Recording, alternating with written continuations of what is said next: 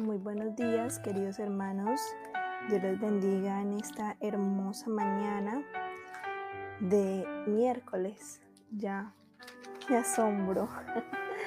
Cada día va corriendo el tiempo más rápido. Hoy miércoles 9 de septiembre, despertando en su presencia.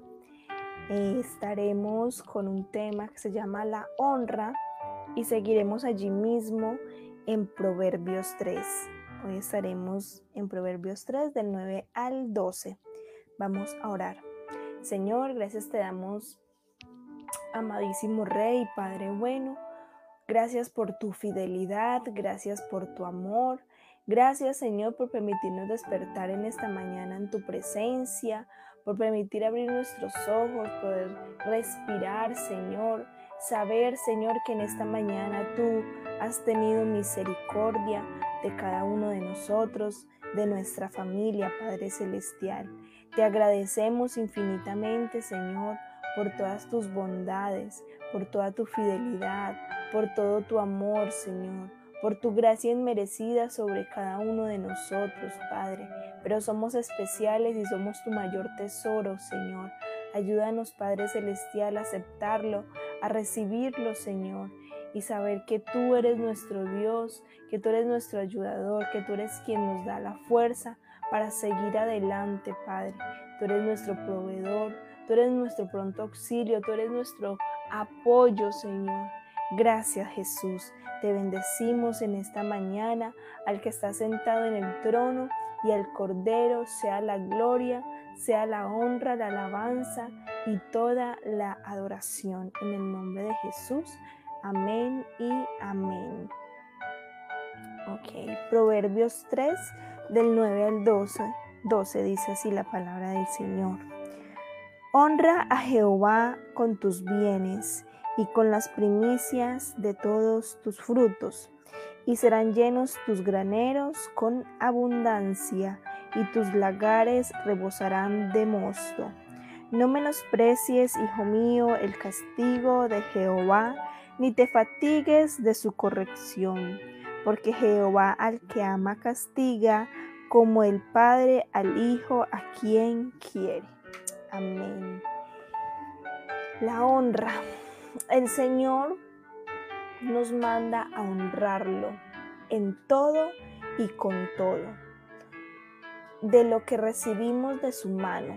También debemos ser fieles no solamente con nuestros bienes o con lo que tenemos, porque lo que tenemos también no es de nosotros, sino que es de Dios. Aún la ropa que cargamos puesta en este momento es del Señor. Entonces, de lo recibido de la mano de Dios, le honramos, le damos a Él de lo que Él nos da a nosotros. Y no solamente eso, sino que nosotros también debemos de ser fieles, debemos de, demostrarlo con hechos, debemos de honrarlo a Él.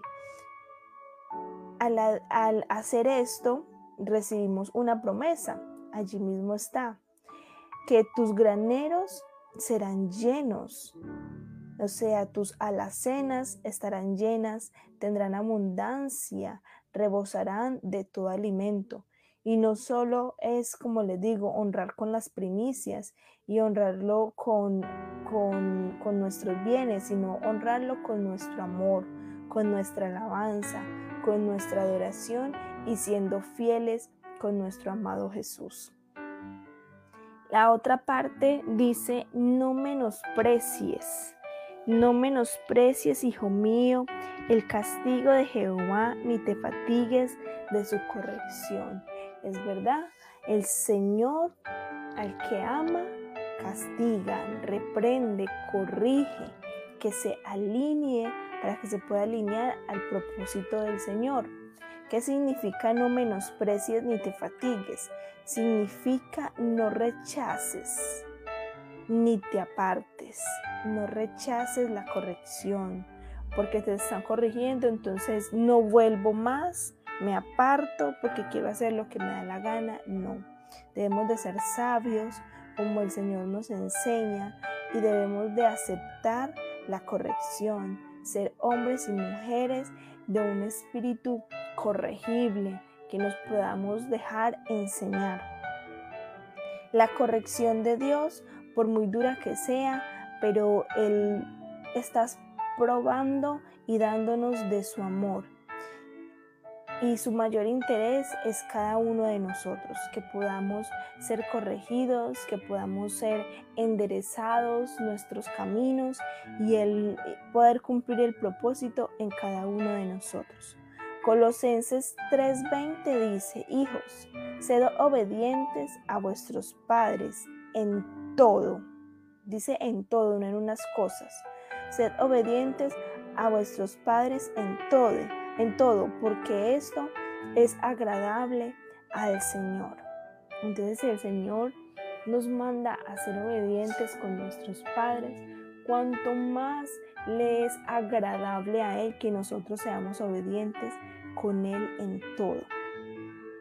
Honra a tu padre y a tu madre como el Señor tu Dios te ha mandado, para que tus días sean prolongados y te vaya bien en la tierra que el Señor tu Dios te da.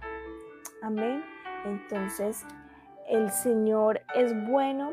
Aquí vemos dos puntos en estos versículos donde no solamente habla de la honra eh, material o económica, sino que también habla de la honra eh, de nuestros hechos, de nuestras actitudes, no solo para con Dios, sino aún con nuestros padres terrenales.